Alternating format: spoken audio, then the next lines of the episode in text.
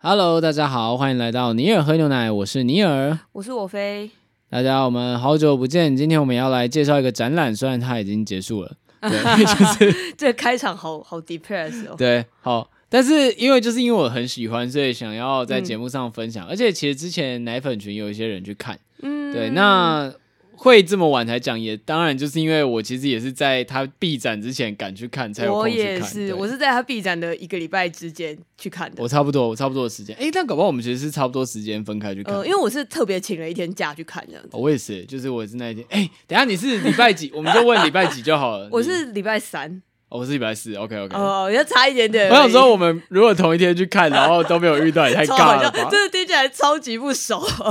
对，而且重点是我们现在是录制的，现在就这是没有 say 过稿的，我们也是录制的现在才知道这件事情。对，对对对。好，我们现在讲的就是那个北美馆的何德来的那个五之道回顾展，算是他的生涯的蛮大的回顾展吧。嗯，那何德来是一个蛮特别的台湾艺术家，就是他其实大半辈子都住在日本。嗯嗯嗯。然后他跟一般的台湾的我们熟知的一些就是老画家前辈比较不同的是。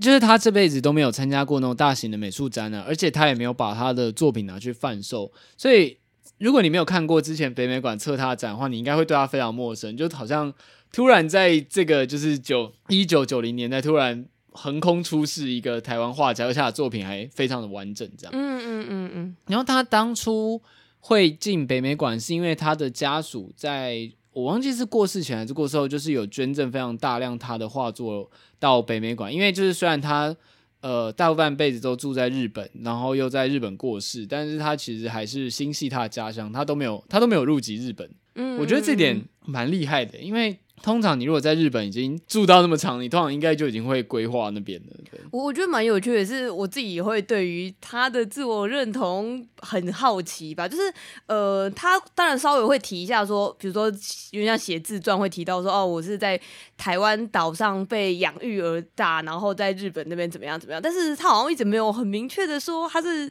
台湾人或日本人之类的，哦、对，对，对，对，对对对，我我觉得他很像那个时代最后的浪漫画家的感觉，因为嗯，因为何德来的作品非常的私人，然后再加上他又没有就是公开贩，就是又没有贩售他的作品，所以他甚至说他自己有点避免让。他的作品跟金钱或他人的价值扯上关系，对，对，所以他展览叫武之道嘛，就是我我的道路这样子。因为因为他在蛮前面的时候就有一个呃，我记得应该是一进展没多久吧，他就有一个内容是在提说，就是他那个时候其实是以非常高分，然后就是进入艺大这样子，对，然后可是就是他进入完没多久以后，就意识到说，啊，其实他每个作品都是要被一些面容模糊的人所评分、所评价这样子，然后就类似说，他想到这件事以后就。觉得蛮孤孤单的这样子，然后就有点，我觉得有点像也萌生了一种，就是他没有很想要去跟这种所谓真的艺术圈的人，就是进行某一种比较啊，或者是竞争这样。真希望每个念设计系的人都先去看这个展。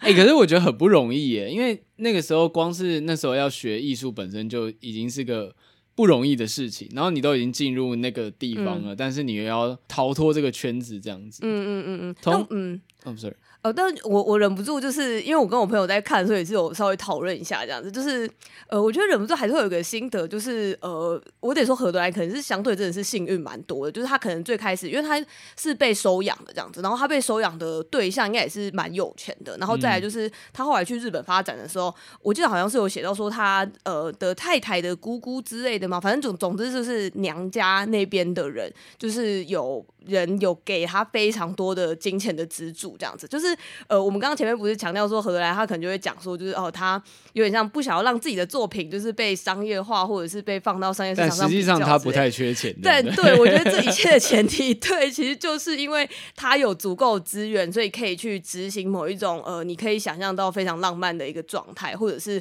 呃，我觉得你整个看完以后会觉得这一切都很圆满之类的。一部分也是呃，真的是有点像你假想一个非常理想的状态下面，如果有一个人可以自己跟自己所爱的，因为他。他很爱他太太之类的，然后跟自己所爱的家人住在一起，然后就慢慢就是呃，有点像归隐山林，然后做自己想做的创作，到某个极致的话，就可能像是何德来这样子。对，而且确实好像生平里面好像没提说他除了画画之外有在做什么事情。对，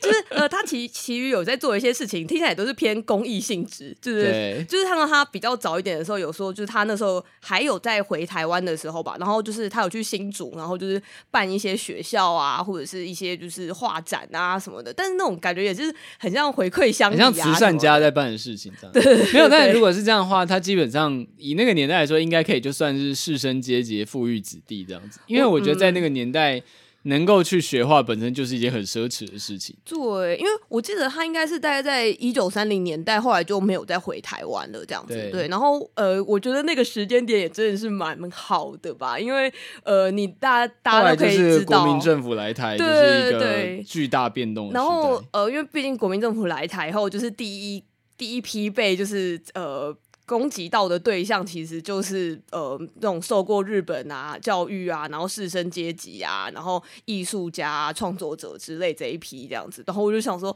哦，就是怎么说呢？还是忍不住觉得说，还好他在那个年代的时候刚好有回就日本，就没回来了。对，而且因为他是台湾人，所以他应该也没有去打太平洋战争。嗯，就是但是他其实是经历过那个年代的。对，你你记不记得？忘记在村上春树的哪一个书里面有提到过一个故事，还是哪里忘记？反正就是也是。或是故事还是他认识人，就是原本是钢琴家，嗯，然后就是被征召去打完太平洋战争之后回来，就他再也没有办法弹琴，有有有有这个有这个故事，就是他很应该说他很幸运的在那个时代那个动荡的时代可以保有创作的成真，然后也不受影响，就这样安稳的度度过自己的一生这样子，而且。你去看他的作品哈，我们现在稍微来聊一下作品，因为北美馆这次策的展，虽然现在大家已经看不到了，大家可以回去看那个 纪录片或那个那个美术杂志。呃，我觉得有一点是因为这些作品就是基本上很多大家都是在北美馆里面被收藏、被馆藏啦，所以呃，我蛮相信他之后应该还是有机会可以再被看到。只是有一点可惜的是，因为我那时候也有跟那个里面的馆员还是什么的，就是聊了一下，然后他就有提到说，就是有这么完整的。展览可能就不会有，他说，因为其中有几项展品可能是因为收藏缘故之类，所以之后蛮有可能就不会出现这样。但我相信大部分应该很多，可能未来还是可以看到。对，而且就是那种该怎么讲，就是比较比较大的冲击比较大的几件，嗯、我想北美馆应该是会把它当类似那个镇镇馆之宝。呃、对，如果大家有兴趣的话，虽然那个展览已经没了，但是。可以上北美馆的 YouTube 有他们的做拍的纪录片，嗯，然后如果你有兴趣的话，有何德来画册跟那个现代美术杂志，应该网络还买得到，就是有做他的特辑，嗯嗯嗯，对。那我们稍微聊聊作品，就是他们是把他的作品分成，比如说他去日本前，就是他高中时代他学画，然后后来他去日本就是待了一个团体叫新构造社，听起来非常的潮，我也觉得 听起来很帅。后来他就是把。从社员，然后后来新构造社的社长好像忘记过世还生病，总之就是他把新构新构造社接了下来，然后开始就是营运这个艺术团体，对，然后也开始发展自己比较大的系列的画，但中间有一段非常重要，就是他的妻子罹癌生病，所以他照他非常爱他的妻子，然后照顾他妻子蛮长一段时间，然后他留下了很多。呃，他其实没有留下什么关于妻子的肖像或画作，他留下很多周边的事物。嗯，嗯嗯，就比如说最有名是一一幅叫做豆腐，就是一块豆腐旁边有个呃刀子摆在旁边，这样就是他透过很多画他身边的小物品来缅怀他妻子这样。然后我觉得蛮有趣是，是他有个系列是画他在中目黑的目黑的家这样子，嗯嗯嗯，然后画了超多生活小物，就是哦，对，完全是，就会觉得哇，就是。好好酷哦！那个时，因为你知道那个时代画作的感觉，比如说以台湾本地，就会有一种好像应该要记录台湾的风土民情，留下点台湾本土意识这样子。嗯、但他很轻松写意，在画自己家里他喜欢的东西。我我觉得这点就是让他会蛮我我看很多人看完以后会反而很喜欢那些小东西，这样子就是觉得那个东西很亲民这样子吧？对对，然后就是他有很多这种关于就是私人的部分那。其中一个最震撼大家的，应该是它的宇宙主题，就是里面画了呃一些，比如说像是旭日的太阳，或像星空这样子的画作，那个画都非常大张。嗯嗯嗯，我觉得很难用言语表达，就是它的震撼感，就是你可以想象它很像是把太阳或者把这些星体，就是永远的封藏在美术馆的展间里面。嗯，就是你进到那个展间，真的会有就是像是人被画吸进去一样的感觉。对，而且我觉得那个。东西很体感吧，就是我觉得这偏可惜，就是说你可能看网络上面的照片或者什么的，都很难再重现那个感觉。这样就是呃，因为它是被帮它的画幅够大，所以其实你一进到那个展间的时候，我第一个感觉是觉得好亮哦，就是很物理上觉得很刺眼这样子。对，因为他们是其实像整张图就是。超级黄金黄色的颜色之类的这样子，然后我甚至有种我盯着那个图看太久以后，我觉得我好像那个飞蚊症灼伤，我觉得我飞蚊症好像变严重了，对啊，而且我觉得很厉害的是，不是没有人想过这个主题，一定很多人都有想过这个主题，嗯、可是他在绘画技巧上真的把它表现的，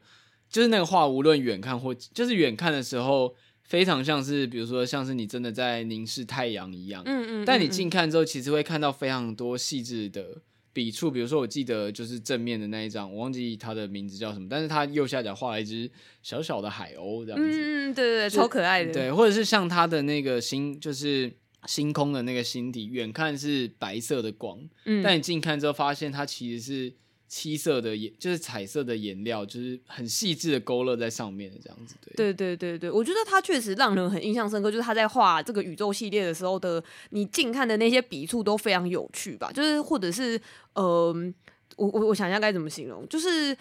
我我有点像是用。甚至很像是用手抹开，或者是我不知道它实际上是用什么技法去呈现这样子，但是总之有点像你实际上去看的时候会发现细节跟你远看的感觉差蛮多的。对，然后像有一张也是大家常常甚至很多人会去买明信片，叫《黎明》吧，嗯、就是一个很像是一片海滩或者一些一片冰原这样子、嗯嗯嗯嗯、看出去的黎明的晨光这样。然后我我一开始是比较近呃比较远的看，所以我以为那边中间就是一块白色，但后来近看才发现它。他画了非常淡色，很像肤色的那个墨哦，对对，对，所以看起来就会很像那个水汽，就是很像在，就是很像在海面或湖面中间晕开的感觉。嗯嗯嗯嗯，就是他的画里面，就是细看真的有非常多用色或是配置技术上面的小巧思。但我觉得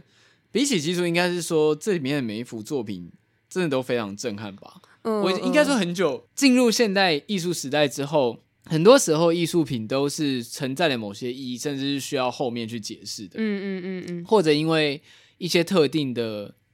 理由或情境，它才成立。这大概就是从当代艺术，就从杜象开始，就是把那个小便斗指为喷泉之后吧。嗯嗯嗯，就是当代艺术有点发展这样，那后续的后进者也很多是做这样，就是他会觉得艺术应该要承载一个呃对社会或对观众互动的意义在这样，所以。我觉得很久没有看到单纯的很震撼人心的作品，就是什么都不用说，嗯、就是摆在那边，即使不需要任何介绍，大家也会凝视这个作品非常久。就是我觉得很久没有看到这么震撼人心的作品，而且刚刚讲到一个重点是大，嗯，就我觉得艺术品做大本身就是艺术艺术界一个惯例，而且算是常见的手法。它讲起来很简单，可是一旦东西要放大就非常困难，嗯，你包含说。从技术上来说，你要从哪里去？你要去找一个空间，找一个那么大的画布，然后画大这件事情，跟你在纸张上面画的时候，那个视觉的那个比例完全是不一样的。嗯嗯嗯，我我自己是也蛮喜欢说，就是呃，刚刚说的那一系列，蛮多的时候给我的感觉比较像是它重现了，很像是我。看到这些东西的感受嘛，这样子，就是我没有想过那些东西是可以在画作上被复制的。就是我说的那种感受上，并不是说哦，我看了这个呃黄色的太阳，觉得哦真跟我看到太阳真像，这样就比较不是这样。是呃，比如说像他有一幅就是那个夜空的那一幅画，就是呃，我觉得实际上在看的时候会很像是呃，你一个人自己在看夜空的时候，如果是真的那种超级无光害的情况下，你不是有时候会觉得说，你突然意识到夜空是一个超深，然后深到你看不到底的那个感觉，这样子。对，就会开始思考哦，我只是宇宙里面一个 一个小点的那种感觉。对对对，但是就是你怎么说这个图怎么样都是一个平面的东西，但为什么它可以就是光是靠一些就是技术或者什么之类，让你有这个感受，或者是呃，我我们那时候跟我朋友也有在讨论，就是他很多这系列的服幅画的时候，里面的那个呃，就是四边的靠近框框边缘的地方，其实是偏模糊的这样。然后我觉得那个东西也很像是，嗯、这是我自己的感觉啦，就是我们在看的时候，其实我们人的眼睛看出去的旁边边缘也是模糊的，我们是看不到旁边的东西。所以对我来说，那个真的就确实又很像是，只是单纯复刻了我自己平常在看出去的视线的效果这样子。但我觉得现在听到这边的观众，如呃。但我觉得现在听到这边的听众，就是比较可惜的是，因为就是这个震撼感真的要站在他前面，就是才可以，嗯，嗯，嗯，嗯就是可以才可以感受到，所以蛮希望北美馆之后还会把它拿出来展。嗯嗯嗯，对。那我自己非常喜欢的是他画一些庭院里面的就是一片草啊，嗯、或一片草原这样。我另外就是以现在来说，我有一个很喜欢的，就是日本的画家叫 Ikegami，嗯，对，就是。Yoru Yuki Yori Yuki Ikegami Yoru Yuki，他最近在那个 Manga Six 展览，你知道吗？哦，我不知道哎，最近有办展，到这周末而已。哎，你可以可以赶快去看。我要我要我要请假去看。对啊，因为嗯、呃，真的要结束了，可能要来不及了。哦，好，总之我非常喜欢这个画家，然后他也也常常画一些就是花草相关的主题，虽然他是比较奇幻画风，但应该说我很喜欢，就是画作里面。呃，就是你刚刚讲到的那个眼睛的模糊感，嗯嗯，我是会解读为它很像是摄影机只拍到其中一角的那个延伸感，就是即使画没有画到，你会自己去想象那个无限延伸的地方。嗯嗯嗯嗯嗯嗯，对，我呃，因为那个其实展览里面也稍微有介绍到，就是我觉得蛮有趣的是说，刚刚说这种它非常日常，然后非常静物的一些呃很很很小的东西，跟那个宇宙的东西，就是他们可能是同时并列，或者同时并呃时间轴上是差不多的时候被画出来的这样子，就是。呃，怎么说？因为他那时候介绍是会写说，有点像是你去关一个小的东西，但是你可以在自己的花园里面看到一个像宇宙的东西，这样。就是我我觉得那个东西同时存在，对我来说真是非常浪漫吧。因为我记得宇宙系列就也是在他家，就是。就是他的那个慕黑的家就是完成的，嗯、并不是说他真的去到一个你知道很遥远，比如说南极、北方这，而是就是他仰望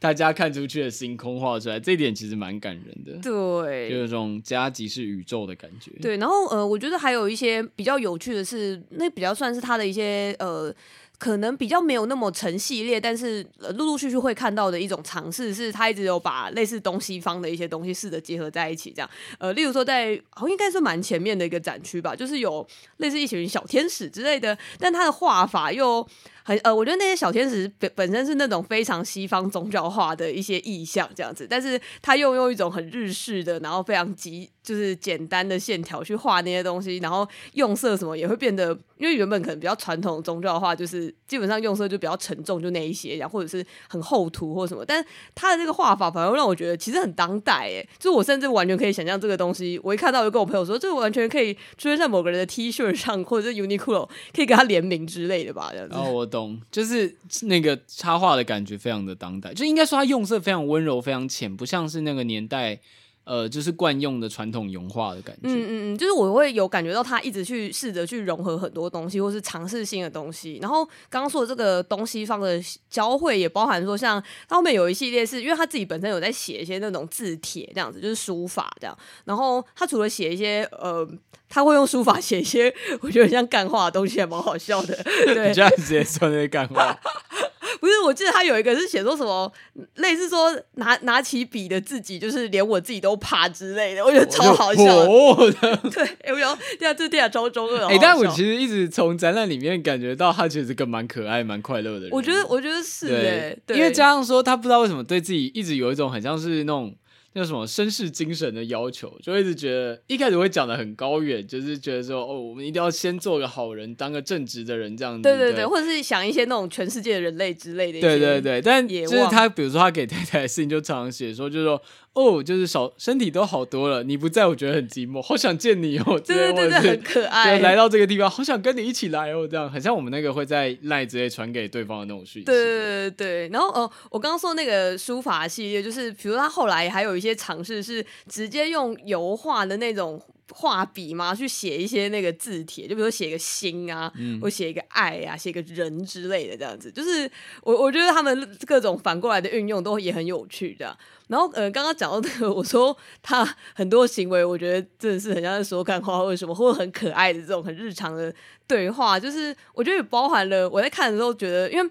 它这个整个系列很有趣的是，它每张画很多下面都会有那个它配的文字，这样子，我觉得这是相对比较少见，跟呃，我觉得这点也是让逛展的人会觉得很亲切吧，因为你知道，大部分可能很多人期待去北美馆，就是它不会有任何解释，然后旁边写无题，然后就是一九九一之类的。我之前很常吐槽这件事，对对，就是你根本看不出来这是什么这样。但是呃，我觉得这一次的展览体验上就是呃非常亲切可爱，也是因为呃，就合得来自己都会在那个画的。画框背后自己写上一些呃，很像就是就是有藏心之牌句的那种东西，这样子，他就是得来心之牌句，所以他他们也会，我觉得展览也很可爱的，就是都会把他在画这张图的时候想要配的字或者在想的事情也直接。用成字卡放在旁边，然后我就跟我朋友说，我觉得他一定是放在现代就会狂发 IG 的那种，狂发现动然后抒发的，没错，就是他那个 IG 旁边那个字都已经会很认真的去诠释要写些什么，然后甚至他不是有那种超大张的画吗？就他应该会把它切成九格，然后变成一个九宫格拍起来。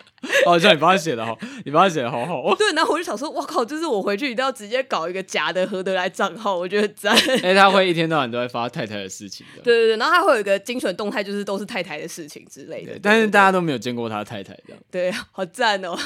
哎、欸，我觉得这样子，为什么我们要帮何德来讲现代八楼？对啊，你不觉得很棒吗？我甚至已经帮他帮他想好整个行销方式了，这样就是创造一个假的何德来账号这样。对，而且我觉得蛮有趣，是因为他有留下一些。算是那时候拍的照片吧，然后我猜，因为那时候我记得那时候拍照都是要不苟言笑，因为那个快门比较慢，嗯，所以看起来都很震惊这样。我记得他也寄了一张，就是他看起来。就是看起来很霸气的照片，给他岳父当礼物的，好好笑。就是拿，哎、欸，是拿着一个拿着一个那个拐杖还是什么？还是还是拿着画笔？我我是印象深刻，就是有在讲那个何德来比较年轻的时候的事情。好，就说因为他以前小时候有点被霸凌之类，然后他为了不要被霸凌，所以他就努力锻炼肌肉，对，他就锻炼肌肉。三岛由纪夫的型，而且好像也是差不多同一个年代。所以他其实有一张照片是他年轻的时候，然后有肌肉，有肌肉看起来超壮的，就是完全，而且因为他的这个部分比较是放在展览的很。后面那种年表系列的地方，然后你前面看了就觉得天哪，他真是一个浪漫的北北之类，然后就到最后看一个超壮的何德来，对，我就觉得那个体验我觉得很棒，这应该就在那个年代可以开心画画的秘诀吧？对，对啊，我就觉得啊，就是他感觉就是就整个人生过得很圆满的感觉吧，真的，但也是因为这份纯真，所以让他的展就是很多该怎么讲啊？我觉得就是毫无杂质的感觉。就虽然当然他有经历过，比如说妻子离世这样子的，但那个那个感伤也是非常个人化，而且他有时间能够好好消化，嗯、甚至把它转化为作品这件事情，这在你回去想那个年代，觉得都蛮不可思议的。确实，而且确实他也没有像我们刚刚讲，他没有经历过像其他艺术家经历的那种经济上的窘迫，或者是比如时代。打压你得去画一些广告啊，画一些奇怪的商稿之类的。对，就是我我觉得那个感受上很美好，也是因为我刚刚前面讲，我就觉得那是一种很理想的艺术家可以过的人生的感觉吧。然后我也确实有觉得，很多时候想法很纯洁。就是我说纯洁是一个很中性的词，就是可能也不好也不坏这样子。因为比如像里面其实也有会提到一些他呃，因为他里面很喜欢写字这样子，所以他可能也会提一些他对于战争的想法，或者是呃，他对于人世间何为善何为恶。之类，就是他也会稍微抒发一下这样，但呃，我忍不住还是有点觉得他的这些想法也都偏一个，真的是保护的比较好的一个状态才会能够写出来的一些东西。我觉得没有，就是没有不好，就是只是说就是偏理想化的感觉吧。就是可以很像很，就是他可以很正义凛然说说出就是。我们人生在世就应该要当个好人，不伤害他人，这样子。对对对对对。但是因为我觉得，例如说，如果可能你真的是一个呃受过很多伤的人，就是你可能会知道，可能事情没有这么容易，这样子。对，就是觉得哇，能够活成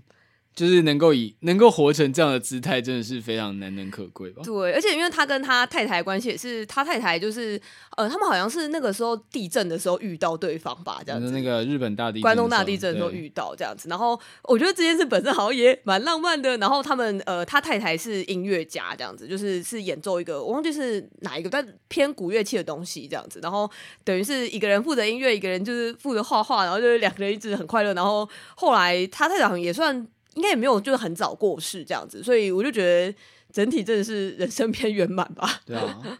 而且像那个他有个展区，是他把书法类似算是做成一种作品嘛，就是有点像是图跟文混合的，嗯、我觉得看起来非常新潮诶、欸，很像，真的很像，甚至有点像后来横尾中泽时代会做出来的平面设计。嗯嗯嗯。虽然就是在在图上面中间放一个大大的身或者是人这一，哦、看起来对对对，也有点中二，对，但。就是，可是我觉得，因为他有那个魄力，所以就是 对，因为那个作品非常大张，所以会让人觉得很真的感受到那个震撼。然后上面也是，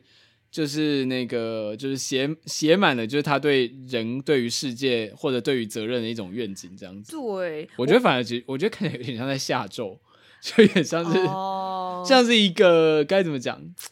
呃，也不是说符咒，就是它有点像是一个真言吧。对对对，因为再加上图的魄力，有点像是人家会挂在庙里面的那种真言的感觉。我懂，我懂。我我找到我那时候有记录说，就是我说，我觉得他说一句很中二话，就是，但我觉得这句话有可以有各种解读啦，就是他也有可能是别的面向，但他就说，每当我手持画笔，每当我创作诗歌，我比任何人都害怕自己。对不起。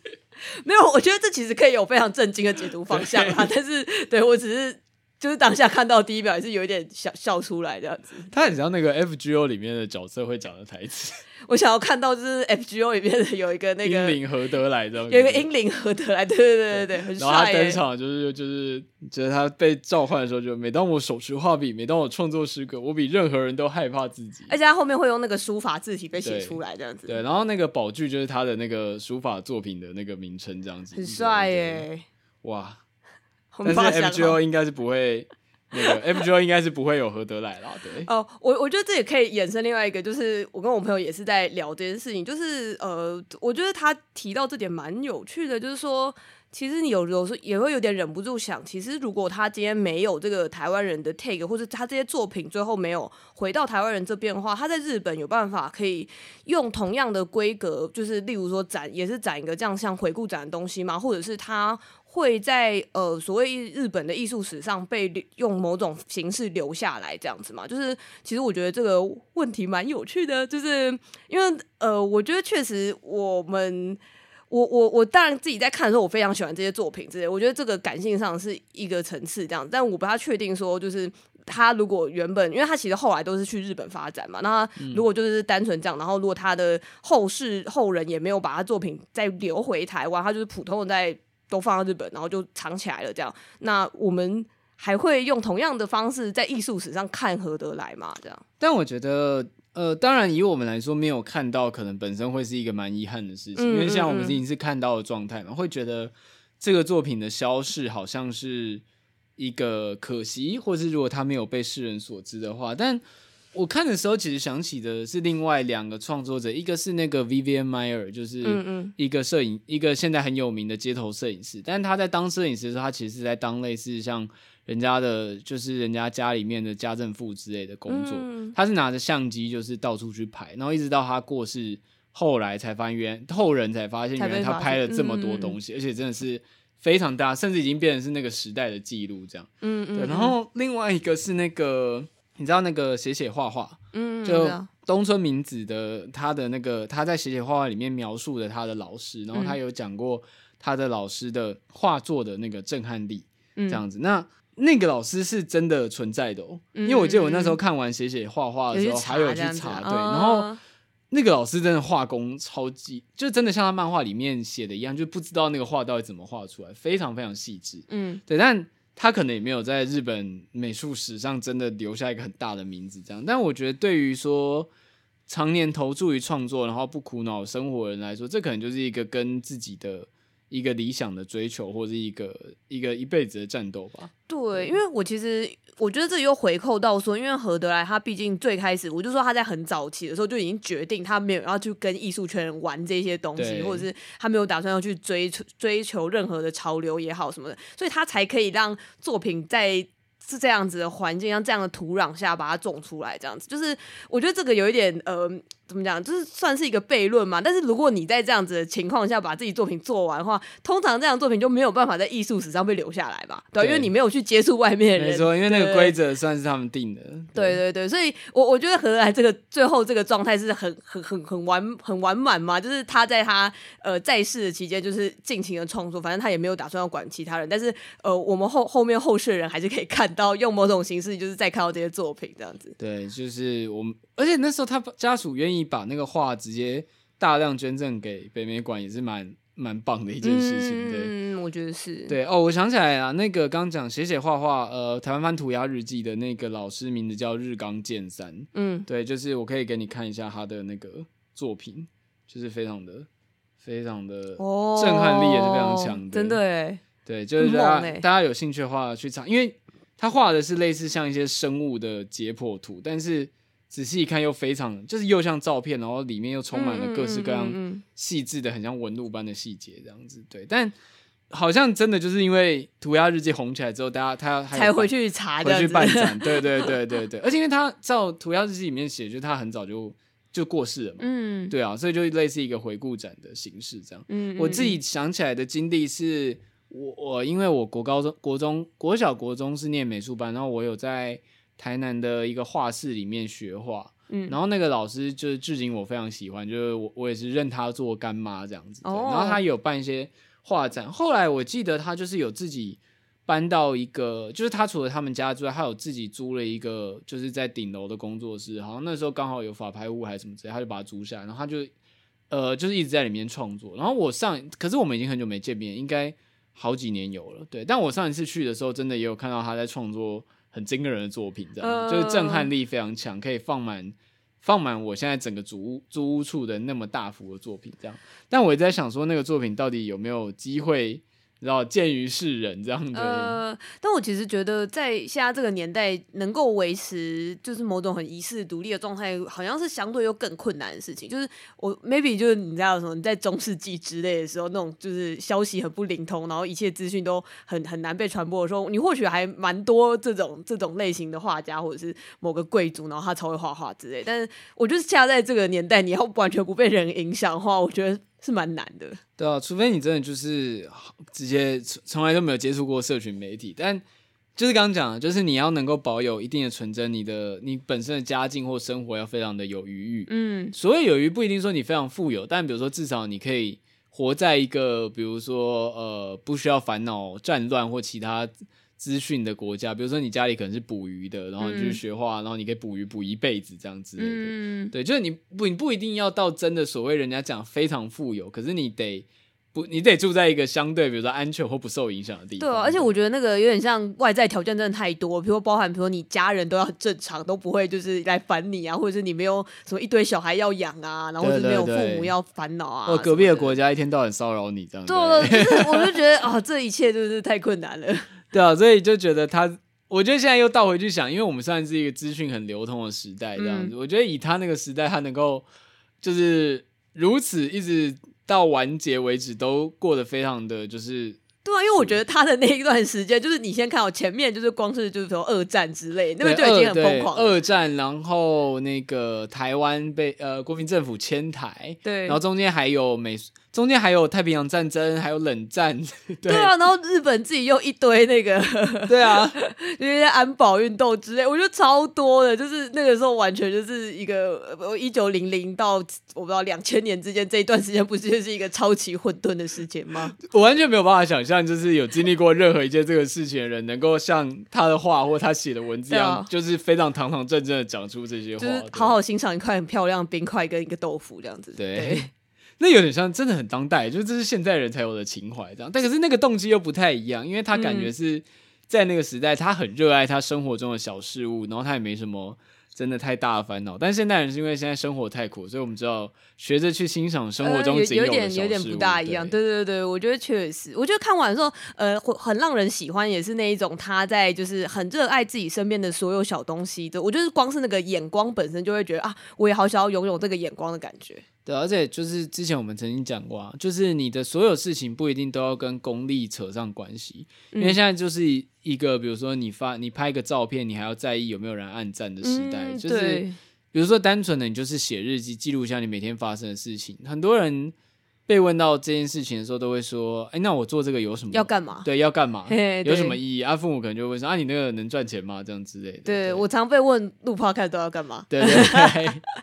你就很像你很不能单纯的喜欢去做一件事情。嗯，确实。好了，那我们这个和德来的展就是请大家上网查一下，就是北美馆有拍纪录片。嗯、那你如果没看到展的话，还可以看一下那个那个美刚刚讲的当代美术的杂志，然后跟其他北美馆也有出它的珍藏集，嗯，就类似像是那种生平表之类的。对。呃，然后因为就是其实我当天去看的时候，也有去看了一下杨德昌的展览，因为呃，他跟何德来是刚好都是二十二号，就是下下架嘛，就是结束这样子。对，然后其实那个杨德昌的展览我要去看很久了啦，因为他展期其实超长的嘛。然后呃，如果有听前面集数也会知道，我应该有稍微提一下说，因为稍微推荐过吧。对，对，因为国影中心同时就是跟北美馆的这个合作是一个，就是呃，北美馆负责就是展览的 part，然后国影中心主要是电影的播映这样子，然后就有一个非常。大的一个呃杨德昌的一个纪念活动这样，然后呃我主要都是去看国影中心的电影啦，这样我就是把一些杨德昌之前的片补完这样子，然后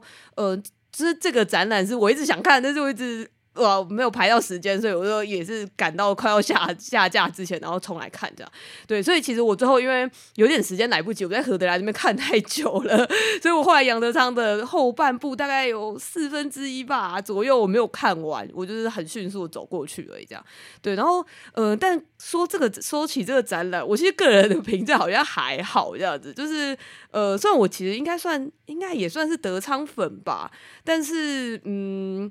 就是呃，因为我觉得他可能本身是比较偏那种文物展览一点这样子，对，就是除非可能你是真的超粉这个导演本人吗？就是你粉到说你超想要看他的手写内容，应该说这个展非常的德昌粉丝像，对啊，对，就是就是有点像比如说德昌穿过的衣服，德昌用过的相机这样子，对，就是关于德昌的一切，但是因为。因为它的前提是你看过他的那些电影，嗯，所以它有很多的展品都是以电影的经典画面去切分出来或者去延伸的。但如果你没有看过电影的话，你会不知道那个在展什么，对，对，或者是说你可能就是要看导览或看资料看非常久，对，对，对，对，就是才大概知道。但是因为你还是没有看过电影嘛，所以它的那个展的前提完全是以。你会走进来，就是你应该是有看过至少，比如说里面至少八成的电影这样子，对。对对对，我觉得因为其实我应该是算是。那个真的就是大概八九成，我全部都有看过这样子。但呃，我觉得实际上，或者是你可能真的需要花很多时间，很认真的去读那些文物，才会觉得哦，就是哎，天哪，没想到这个时候怎样怎样之类的。因为不然，它其实还蛮多是一些，比如说场记表啊，或者是呃剧本手写剧本啊。从影相关业者的人不知道，影视从业者看到可能会。很感动，就是哇，这就是孤岭街的那个排场表，欸，有一点，有一点，我觉得对他就是比较是在去召唤这个情怀啦，这样子。对对对，然后如果要讲说，比如比较是，可能是我自己有一点期待，是我可以得到一些新的资讯吗，或者什么？就是哦，没想到德昌曾经怎样怎样过呢？这样子，对。他他们比较像是拼凑德昌，一直叫他德昌，德昌四周的碎片，但并没有他本人的意识在里面。哎，欸，对啊，就是对对对，比较就是呃，东西拼凑一些，就是呃，他。我要创作路程上的一些东西，我我自己觉得稍微比较有趣的一个 part 应该是他跟那个赫索，就是有一个呃。就是他，他跟赫索有一个互动这样子，反正因为赫索也是一个很有名的德国名导嘛，然后他就是有有说到说杨德昌，好像他被采访的时候就有说哦，就是他原本其实本来只是打算普通去当个工程师来干嘛，然后呃某一天就是去电影院的时候刚好看到他的电影，然后就是也是大受感动，然后觉得啊果然我还是应该要拍片什么的，然后后来也有一些就是我觉得蛮可爱，是有德昌念念这样子，就是因为我们以前就是朋友们之间常常会用就是录音，就是录一段我自己喜欢的一个。文字，然后我们就会说这个活动叫念念，就是念台词那个念这样，嗯、我就说啊，这个是一个德昌念念的活动，因为德昌就是把那个赫索的一本就是算是散文集吧这样子，然后就是真的就是照着把它全部都念完，用英文版念这样子。哦，你这样说，我倒想到，嗯、因为它里面有那个类似。关于这个展的一些采访影片，然后里面就有访张震，对，嗯、我觉得，我觉得我对于张震啊，这这之后再聊好了，对，然后我只是觉得我对于张震的喜好，就是我喜欢他那个明明是一个大明星，但讲话都很尬的语气。对啊，对，我觉得张震很好笑，我也是对张震的印象是偏好笑的那种。对，总之他讲说杨德昌很喜欢在电影里面放自己的口白，嗯，就他很喜欢帮一些，甚至是直接帮角色配音，像是那个最有名应该是《孤岭街》里面哈尼。登场的时候，啊、就是他真是直击我心啊！对，是德 昌自己的配音，而不是那个演哈尼的演员的声音。这样对，就是他自己蛮喜欢，就是呃，以声音这件事情帮人家吹替。对。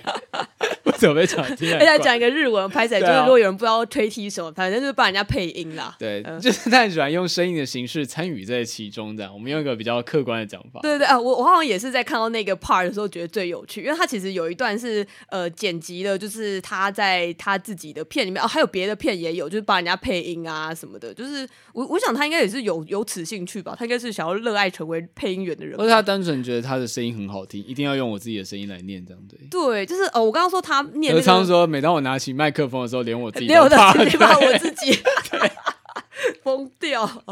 就是哦，我刚刚讲的是他也有念，就是贺索的那个，就是一整本书。然后他好像就是把它收录在一个录音带里面，还是什么嘛？我我个人觉得这东西应该蛮珍贵吧，感觉好像外面应该很难得到这个东西，觉得某种蛮有趣同人作品，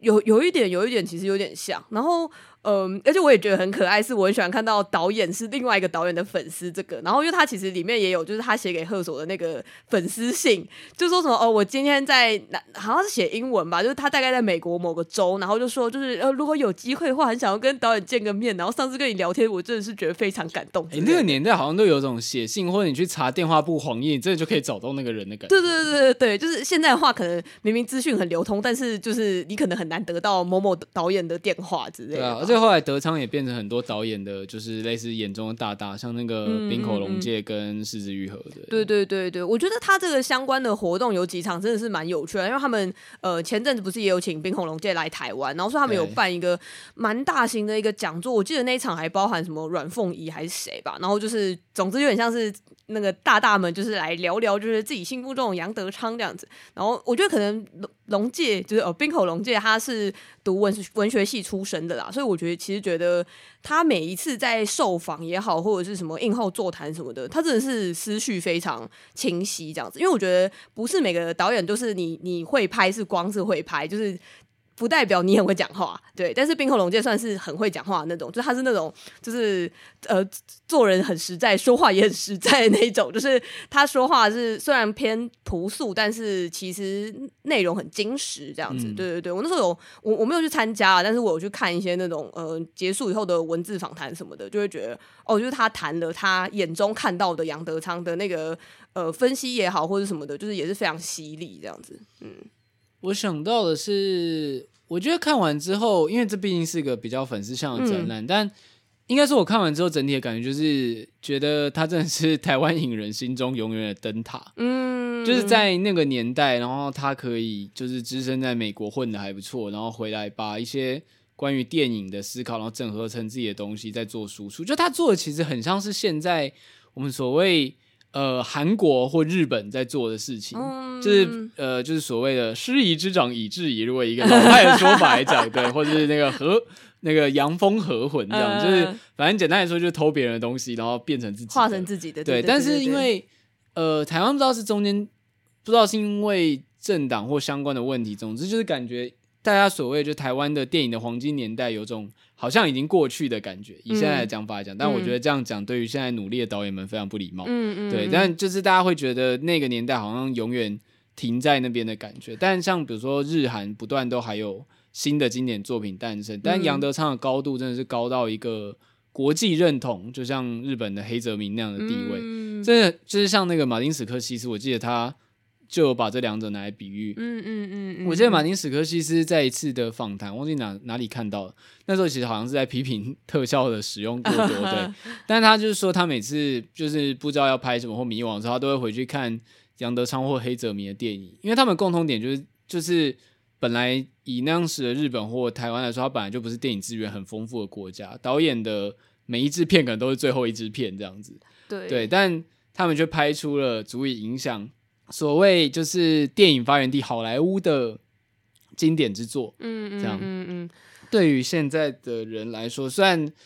就是虽然好像一直把它拱在神坛上面，嗯，但我觉得这个灯塔地位还是蛮必要的吧。嗯，我其实确实看完的时候也是有点感慨之类的吧。然后跟我其实内心还是有一点点默默的希望说，因为呃，我觉得杨德昌的这一连串的修复，就是大概可能 maybe 五年前左右就有开始，就是慢慢一步一步的修复。然后我觉得这个展览算是某种集大成吧，这样子。嗯，然后。我有一点点的希望，说这件事情其实差不多就到这里就可以了，这样不用再就是榨干它的剩余价值。对对对，然后呃，就是当然，我就说我身为德商粉，我觉得很高很高兴，就是这些片我都可以在国影中心看到，或者是呃有些东西其实它拖蛮久，比如说像独立时代也是去年其实就修复好，但是它应该也是到今年才在这个影展上才可以看到，然后它也我也不知道接下来有没有上院线这样子，但我当然是觉得这些东西本身是好的，只是嗯。因为我觉得确实要说，呃，接下来就是国片在呃，我不知道新浪潮之后还有没有新的电影出来，就是或者是有没有能够达到那个就是你知道国际们都在谈的那个状态的时候，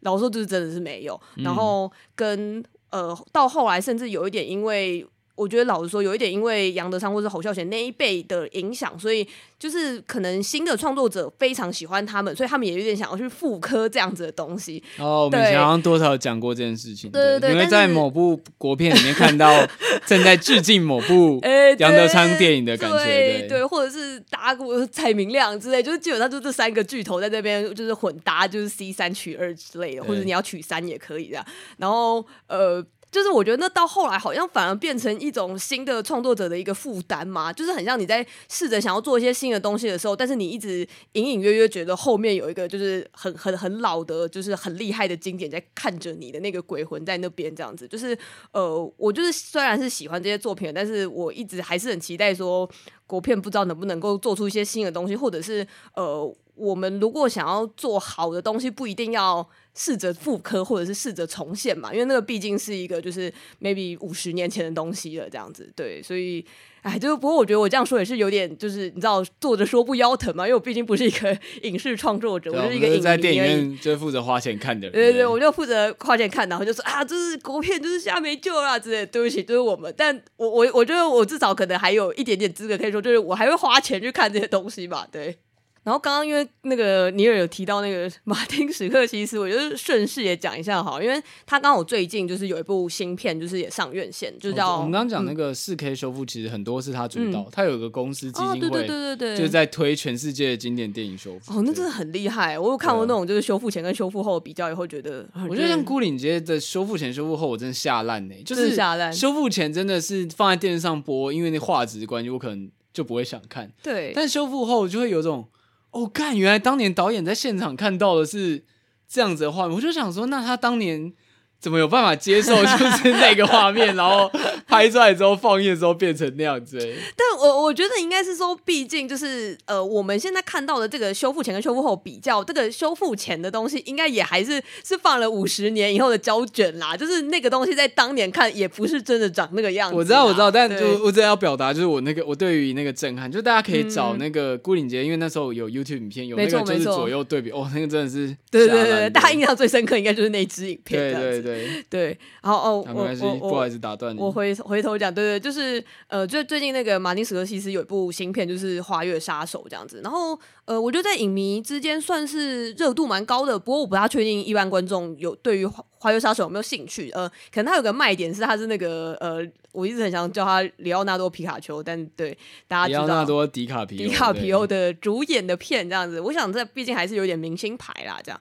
但是他有一个让人有一点小劝退的。一个点是因为它的片长长达三小时半，但反正它是在那个串流上面做。呃，它串流现在应该也是有，就是 Apple TV，我猜应该也是，我不知道是不是同步啦。但是现在在台湾的院线上是可以直接看到这样。嗯、然后、哦、对了，就是现在是台湾有上，嗯、但好像场次有，但是没有到很多，应该没有到很多，因为我觉得这种。美商发行的，有时候你很难说。就虽然这个片本身很大，但是他们的宣传力道，老实说，我觉得好像还好，就是应该也没有就是很很强推之类的，或者是起码我在路上并没有什么看到什么广告这样。他现在正在跟你知道他的对手是谁吗？嗯，泰勒斯的演唱会。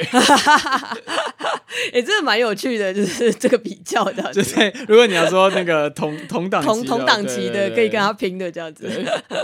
对，然后呃，我觉得花月，因为我之前看的是我朋友就邀我去看特映会，所以我算偏比较早一点的时候就看了这样子。然后呃，我整体对他的感觉，老实说，虽然我身边很多朋友很喜欢，就会尤其是因为我觉得马丁·史克其实毕竟是老一辈的就就是旧电影人吧，所以。呃，大家都也会有点觉得说啊，这个才是真正的电影的这种说法这样子，因为你知道他之前有很多言论，就是在 focus 在一些呃那种比如说漫威啊，或者英雄电影。他也是热爱热爱电影院跟讨厌特效俱乐部的人。对对对对对，就是他也是那个就是。先跟大家说一下，没有这个俱乐部，就是 我个人范畴。他是个棋手，你知道吗？对对对，对诺诺兰的好朋友。没错，然后所以我觉得就是这个片一出来，就是大家忍不住就会想要有一些这样比较这样子，然后。呃，我我觉得我当然是承认，就是这部分事情，就是我也我也没有觉得他的那些批评有什么问题这样。但我觉得就片本身，我其实真的还好这样子。对，嗯，我可以大概叙述一下它的大概剧情这样子。它就是它的年代是在一九二零年代这样子，嗯、然后就是在呃美国的那个呃厄克拉荷马州的一个小地方这样子。然后它就是在其实它的主题有一点。原住民的部分这样子，就是他在讲那个地方有有一个叫奥赛奇族，就是当地的美国原住民这样子。然后那一族就是很有趣的，他们在历史上就是发生了一个很呃该怎么说，很戏剧化的一个惨案对的一个故事这样。所以它本身算是有一点点历史纪实片的那种感觉这样。然后他们这一个奥赛奇族很有趣的，就是说他们当初就是。也是就是辗转的，因为各种白人的原因，然后就是被赶到了很多不同州。就是其实他们最后落脚的这个州也已经不是他们当年就是老祖宗传下来的地方了，这样子。嗯、然后所以其实相对感觉整个状况不大好这样子。但是他们刚好又非常幸运的，就是他们拥有的这个土地是后来被发现有石油涌出来的地方，这样子就是当年的黑金这样。所以那个时候就是这一些族人就是突然一夕之间一夜暴富这样子，然后就每个人都变超级有钱这样子，然后。这些钱的话，就是是用土地的，呃，他们会要人头权，就是有点像，呃，我今天就是，比如说尼尔，他就是拥有这块地，那尼尔的儿子就是也可以，就是继续的传承这一块地这样子。那毕竟那个年代也是一个，呃，男女很不平，比较宽松的年代，对对对，然后跟男女很不平等，所以其实都是只有男性的家属可以拥有这个人头权这样子。嗯、那他的整个历史背景大概就是说，呃，所以后来很多白人就是在那个土地上面，他们想要寻求机会的方式。就是去跟这些奥塞奇族的女子结婚，因为当他通婚了以后，这个人头权就会回来到了这个父系家族之中，这样子，然后他们就有点像借借由这个方式，然后很多白人就进驻这个地方，然后稀释掉就是实际上奥赛奇族人本来拥有的土地的权利，这样子，对，就是我觉得这应该不算是。暴雷啦，应该算是历史背景，对，它是一个大的历史背景。而且它有个噱头，就是说这部片还带到就是 FBI 这个组织的崛起。哦，对对对，我觉得蛮有趣的。然后呃，它的然后它的主要的故事，我觉得这应该算是预告有演出来的部分，嗯、所以我就直接讲了这样子。然后呃，就是那个主角里奥纳多演的那个角色的话，他就是有点像来到了，他原本是一个外来者的角度，就是来到了这个地方这样子。然后因为他的舅舅就是一个白人，也是当地的一个士绅阶级这样子，算是在这个地方也是深耕很久的一个地主这样子吧。然后，嗯、呃，他就是有一点被他的舅舅，就是用一种微妙的嘱咐的方式说，请他想要执行我刚刚说的事情，就是说去认识一些奥赛奇，找个女孩娶了，对，找一个女孩娶了，或者就是哎、欸，你看那个女生，你不觉得她不错吗？你要不要就是认识一下啊什么的这样子？对，但是比较恐怖的是后面就是这一块土地上不断的发生各种的谋杀事件，这样就是这些奥赛奇族就会用一些。一被用一些奇怪的方式，突然就是横死街头啊，或者是你可能半夜走在路上，就会突然有人冲出来，就是砍你一刀或者什么之类的这样子。嗯、那蛮可以可想而知，就是这一切都是关于这个黑金跟关于这个人头权的问题这样子。对，然后呃后面就是他前面开头就有点悬疑吧，然后后面就是逐渐的去理清，说就是其实我觉得也没有到悬疑，因为你一看就知道发生什么事情了嘛。对，只是说。呃，主角群们如如何得知这件事情，跟就是呃，有点像后来刚刚不是尼尔有说，就是这个故事其实跟 FBI 有点关系，因为后来 FBI 就有点介入来调查，说，哎，这一连串的谋杀事件到底是怎么被发生的这样子。那我觉得比较有趣的另外一条是关于就是呃，因为里奥纳多这个主角他有娶了一个奥赛奇族的一个妻子这样子，然后那个妻子也算是女主角。然后，其实里奥纳多这个角色，他有点微妙的是，他虽然是一个懦弱的被人家被他舅舅 PUA 的角色，可是他同时很爱他老婆这样子。哦，他不是他不是一个就是利益熏心人，他是真的喜欢他老婆，他是真的喜欢他老婆。但是与此同时，他老婆身边有很多家人，就是开始不断的死掉这样子。对，然后这些死掉就是跟里奥纳多的关系就是关系匪浅这样子，我只能这样说。然后，呃。所以我就觉得他的这个角色是相对比较有趣一点的这样子，只是我觉得对我来说，呃，我因为我说我整体看完评价还好的一部分，也是因为我原本期待他跟他老婆这个感情线可以有更多更深或者是更复杂的诠释嘛，因为蛮可以想象就是哦，可能之后就是这个呃真相大白或者什么之类的时候，呃，他们之间的感情一定会有所生变什么的，但呃，就是他相对用一些比较。不戏剧化的方式，或者是没有挖那么深的方式，就是呈现了这样。呃，我其实后来也有试着，就是该说是反省嘛，或者是我试着在理解说，会不会是因为这毕竟是一种历史上的事件，然后他可能也因为你知道那个马丁·史柯西，毕竟他是个白人这样子，对，对，然后我不确定他在处理这个素材上、题材上是不是也会有有所顾忌这样子，对。然后，因为他其实在整个故事的最后还有另外一个小设计，就是我等下。稍微说一下爆雷以后，我再讲这件事情。我觉得也有一点在让呃，他所谓的这种呃，他自己身为一个白人，可不可以来诠释这个事件，就是去化做一个化解这样子吧。好，我接下来要讲这个最后这个小结局，我觉得它算是彩蛋啦，这样子。因为 OK，先给大家一个暴雷的时间，这样。好，因为这部片还在院线。对对对对对对，就是如果有想看的话，我觉得还是可以先看完以后再来听这一小段这样子。好。我要来讲，好，请说。就是他最后其实，在整个结局就是结束以后，就是因为我觉得结局其实蛮可想而知，就是这一切就是就那个杀人真相，就是都已经就是呃水落石出了这样子。然后，但很有趣就是说，他安排了说，其实有点像刚刚所说的，这整个故事呢，是一个被发生在一个类似现场的戏剧演出这样子。我觉得这个处理就是完全让我想到魏斯安德森这样子。哦，居然来来这招这样，对对对对，就是一个突然变得很后设的一个段落这样子，然后就是，而且我觉得那个他的处理很有趣，他的戏剧表演并不是这种真的舞台剧，而是一种我不太确定那是五六零年代还是几零年代的一个处理，就是呃，他们以前好像有一种现场演出是有点像现场广播剧，就是会有一个人拿着麦克风，然后就演说，所以就是尼尔就这样子。默默的踏上了，应该就是广广播剧吧？对，但是他们是现场演出这样子，对对对，所以可能就还会有那种，比如说有监狱。被拉开会有哐哐哐哐的声音，就看到有人现场在用一些铁琴之类敲出那个声音，这样。总之，它就是一个现场演出这样。然后，并且这个演出是由刚刚说的 FBI，他们就是政府有点像是呃，可能有给他们一个行销预算之类的吧，所以他们必须要去演一个就是哦 FBI 曾经侦破的一个刑侦剧的那种感觉这样子。对，所以我觉得他就是有一点到最后用一种比较后设的方式让你知道说哦，其实这不管怎么样，这个故事毕竟还是是有一种。呃，白人的视角去诠释的，然后跟呃这个视角可能多少也有一点为了去服务说，因为他最后就是有点像 FBI 介入，才让整个事件就是有一种嗯被复仇的快感，跟就是哦终于就是揭露真相，而不会哦就是这些奥赛奇族好可怜那种什么之类的这样。但你就会知道说，那个毕竟是有一点像是 FBI 的一个呃宣传道具、宣传工具这样子，对，所以呃我就是也有点觉得说，那个或许也是一个。马丁·史柯西是自己的一个嗯化解药，或者是呃，他可能就是担心自己被人家就是讲说，就是呃，就是你身为一个白人，你再怎么样也是用一种外来者的角度再去诠释这个历史悲剧这样子吧。哦，对，对，对，而且因为他的原著算是有点像是呃以小说的方式在写这个报道吧。嗯，嗯嗯，对，所以就是也是有一种有点像他原本是该怎么讲。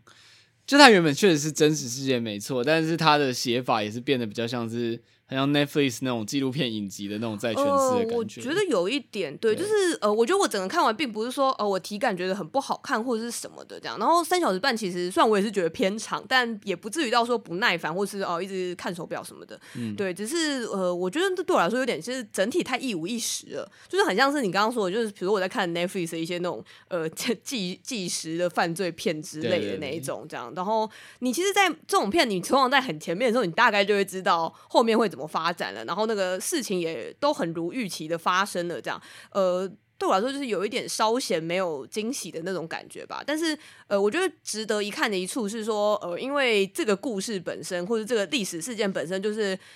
很有爆点吧，这样子就是那种你知道，就是怎么会有人就是居然就是比如说为了想要夺得别人的财产，然后就是去娶别人，然后哎、欸，这不是在台湾天天都在发生吗？但是因为它毕竟是一个非常大型，已经甚至有一点种族灭绝式的，再去让很多人死死掉，然后或者是让很多人就是呃，因为他们还有另外一个前提是这个奥赛奇族，他们好像本来。就是这一群人，就是身体都偏比较不好这样子，所以他们很多人都很早就过世了这样子。对，你就是大概可以觉得说，那确实是完全可以想象一个很悲剧的一个发展这样子吧。对，然后，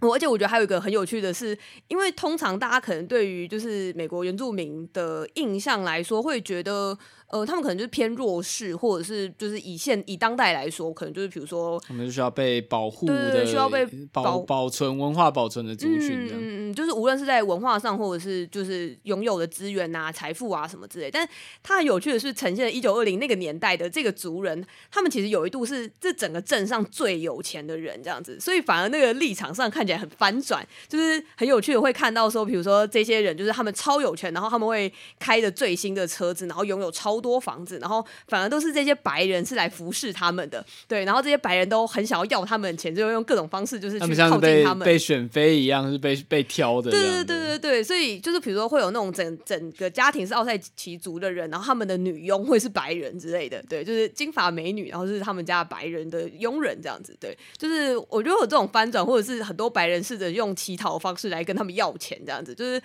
对我来说是挺新鲜的，就我真的是不知道说曾经有这样的历史这样子，对，所以我觉得比较像是因为这个历史事件本身是有趣跟值得一看的，跟呃，当然我觉得对于说你理解美国原住民的一些处境或是什么之类的，呃，也算是有所帮助，或者是。呃，我觉得另外一点是关于说，就是这个历史是由白人写成的这一点，就是我们现在读到美国历史是从白人写成的，所以他们不会把这段就是看起来很很阴暗又充满血腥的事情写进去，本身也很有趣。这样子，就是我说这个嗯观点或者是这个观察本身是有趣的，这样，但但我只是单纯觉得。或者是我对于马丁·斯科西斯的 那个标准有点太高了，所以我可能本来希望可以得到更多事情吧，这样子对。只是我觉得如果想要看的话，还是可以去看一下。然后呃，当然演员的什么演技也好啊，什么拍摄手娱乐性来讲，应该也是对对对。我觉得其他点其实都很都在某个水平之上啦，这样子对，就是不会不至于到失望这样子，嗯，所以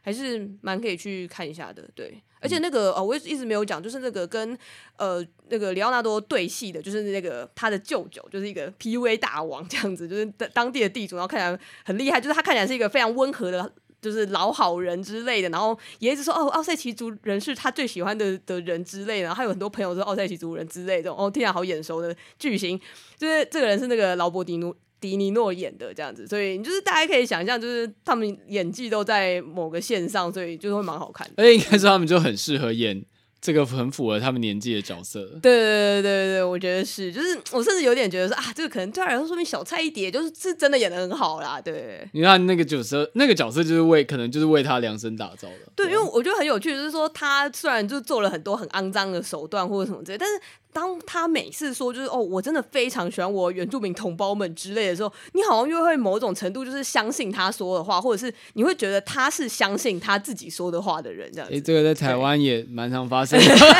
对不起，哎、欸，对我觉得确实是啊，我觉得确实是，对就是好，算了，我们不要再讲更多好了。我也觉得，我觉得以我们身份，好像不方便讲太多。等下要被要被当那个要被花月杀手杀掉。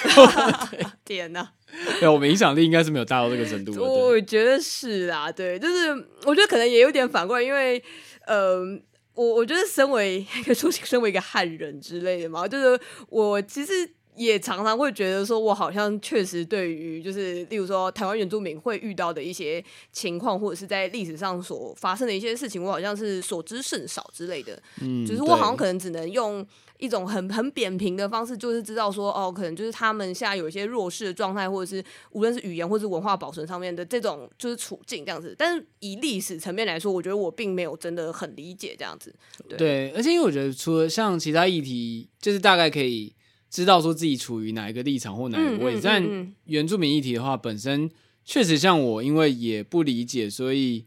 不太知道在这些议题上面自己应该站在哪个位置上面。尤其是因为像我们小时候，就是也会去什么九族文化村之类，欸、那个，但那个很标准，就是一个呃，它就是一个消费行为这样。但实际上，它呈现的也是大家想看的刻板中的原住民。但有没有原住民在那边工作？有，但那就是一个。赚钱手段就有点像愿打愿挨的的经济活动，但实际上原住民里面有人是讨厌这件事情的，觉得那个就是一个就是在消费文化，其实又不是他们的文化。像我到很近期才知道，原来那个我们所谓看到原住民的那个布，嗯、就是那个红色的纺织的布，其实也根本不是原始的台湾原住民用的布这样之类的，哦、就是有很多东西在没有全盘理解之前，确、嗯嗯、实会有点不太知道自己应该。站在哪个位置上支持，但也可以就是以就是冷静的旁观这样子啦。对，嗯，我觉得可能就是单纯的试着去了解之类的，本身应该就算是足够重要的这样子。对啊，而且尤其又分很多组，然后每一组跟彼此之间的关系，对，对彼此之间的关系或。比如说跟汉人的接触时间或事件又不又不太一样的。呃，我我自己蛮喜欢是最近呃，该说最近嘛，就是近年有一个国片是哈永家这样子，就是呃，因为我觉得哈永家很有趣，就是他呃，因为原住民题材的的电影也不算是少，但是他就是呈很忠实的呈现当代原住民会发生的一些事情这样子，因为他的那个主题甚至是选战这样子，就是呃当地的原住民就是想要去做一个选战的时候，他们会做哪些事情，就是他也很不讳言的去呈现，就是一些。比较黑暗或是比较阴暗的事情，这样，因为呃，我觉得可能当然在更久以前，就是呃，当原住民要在被荧幕上面呈现的时候，你可能就只能用一种很正向或是很阳光积极，就是就是说啊，不遇到遇到挫折，就是唱个歌喝个酒就好了，什么之类的这种非常非常扁平的方式去呈现。但是呃，我觉得哈永家就是因为毕竟陈洁瑶他本身也是一个原住民出身的导演，所以我觉得他能够用他自己的方式去用一种很很。很靠近的方式去观察他自己身边的人，然后把它呈现出来，我觉得是蛮好看的这样子。对，然后我可以 分享一个，因为你刚刚不是说九族文化村嘛，就是我就是一个分跟大家分享一个我黑历史这样子。对啊，我我身为一个汉人，就我以前小时候参加过原住民歌唱比赛，我觉得这真的超不 OK 的。那你唱，那你唱什么？那你唱 学校办的吗？对啊，我学校我们学校办的。你是出于什么理由去的啊？呃。我不知道，因为我们我觉得我们学校的的那个政策就是说，呃，那个时候的那种我不知道有什么母语或者族语的比赛嘛，就是呃闽南语，然后客家跟原住民，就是三个都有这样子，然后都有歌唱比赛，然后他基本上不会去审核，就是你一定要是原住民才可以参加这些比赛啊，就是所有都可以参加，然后他就是那个辅呃，就是配合在音乐课旁边的一个。活动就对了，总之就是那个时候学校老师就只是觉得说啊，然后我们现在大家一起就教唱，就是刚刚说的这三种语言的歌，然后比如说好，那我们就从这些唱原住民歌的小朋友当中选一个就唱比较好的人这样子，然后我就被选中那个唱的比较好的人，然后后来我还开始就是做一些那个训练啊什么之类，然后我个人觉得最雷的是后来我去就是比赛，这是我们学校校内，我去比赛的时候我还有去穿就是原住民的衣服，Oh my God！标准、超刻板印象，就是那种去什么青龙之类的地方，就是租了一套我完全不知道是哪一个族的那种，就是原住民的衣服，然后还赤着脚在那边唱歌跳舞这样子。哇，这是超级黑历史哎、欸！说说不出话，是不是我我就去唱歌还好，但到连衣服都租，有点吓到说不出话。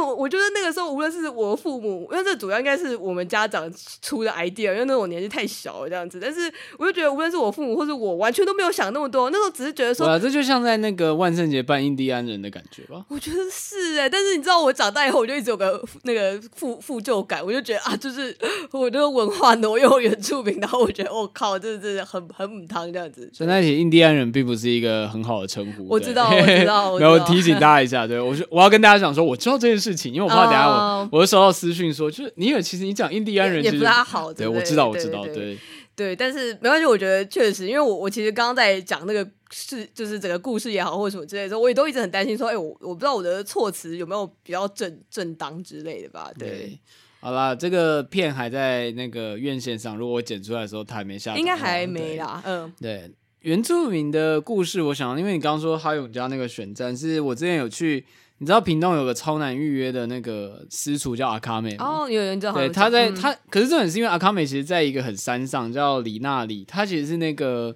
好茶部落这个部落，然后他们那时候是八八风灾的受灾户，嗯，所以他们有点像是整个部落被迁到那个地方，就那边变成一个重建村这样，嗯、但现在很漂亮，就是，但是也是因为那个地方超高，就你开车上去，一般人会比较害怕，因为那个路超陡，嗯、然后那时候也是有遇到，那时候刚好像刚选完吧。啊，当地当然选的人也是原住民，然后他们就是拜票，这就是直接车窗打开，然后就是后面跟一群人就是骑摩托车，然后就是大家整个就是直接超嗨的在就是演，而且因为那个那个那个城那个小镇基本上就是一个山城，嗯嗯，然后我们就看到这个，你知道就是那个超级陡的六七十度的斜坡，然后大家就是车开超慢，然后没挥手都没事这样。我们我们开到我们我们开到一半的时候，觉得快要吓死，因为那个就很像。就你觉得随车随时要冲过去，呃、但大家都跟没事一样，还可以挥手，还可以跟旁边的小孩握手的，对，好好笑。我只想要分享那个经验的，对。然后阿卡面蛮好吃的，但是很难约，对。哦，所以你们就是真的是为了去吃那个，然后特别上山。呃，那个是就是类似像前公司的老板透过一些关系订到，你平常要订还真的很难订，就是可能是排到很久。但他后来有开分店，就不在那个山上。所以他吃的也是类似原住民料理之类的吗？就是由那个来发展而来的，对。嗯但是说实在，我每次吃私厨，就是因为你知道它高级到超过一个程度，我就已经吃不太出来好吃的那个程度了。我有时候吃，就是我知道很好吃，但是我我很难讲说它到底那个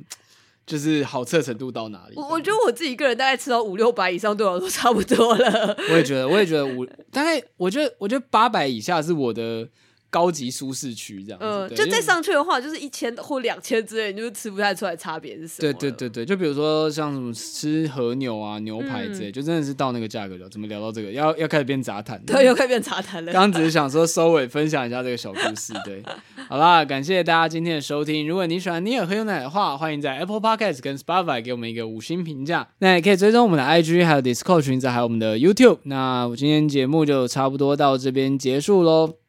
那今天介绍的，无论是展览还是电影，就大家有兴趣的话，都可以查一下、理解一下。尤其是一开始合得来大推，虽然展览已经结束了，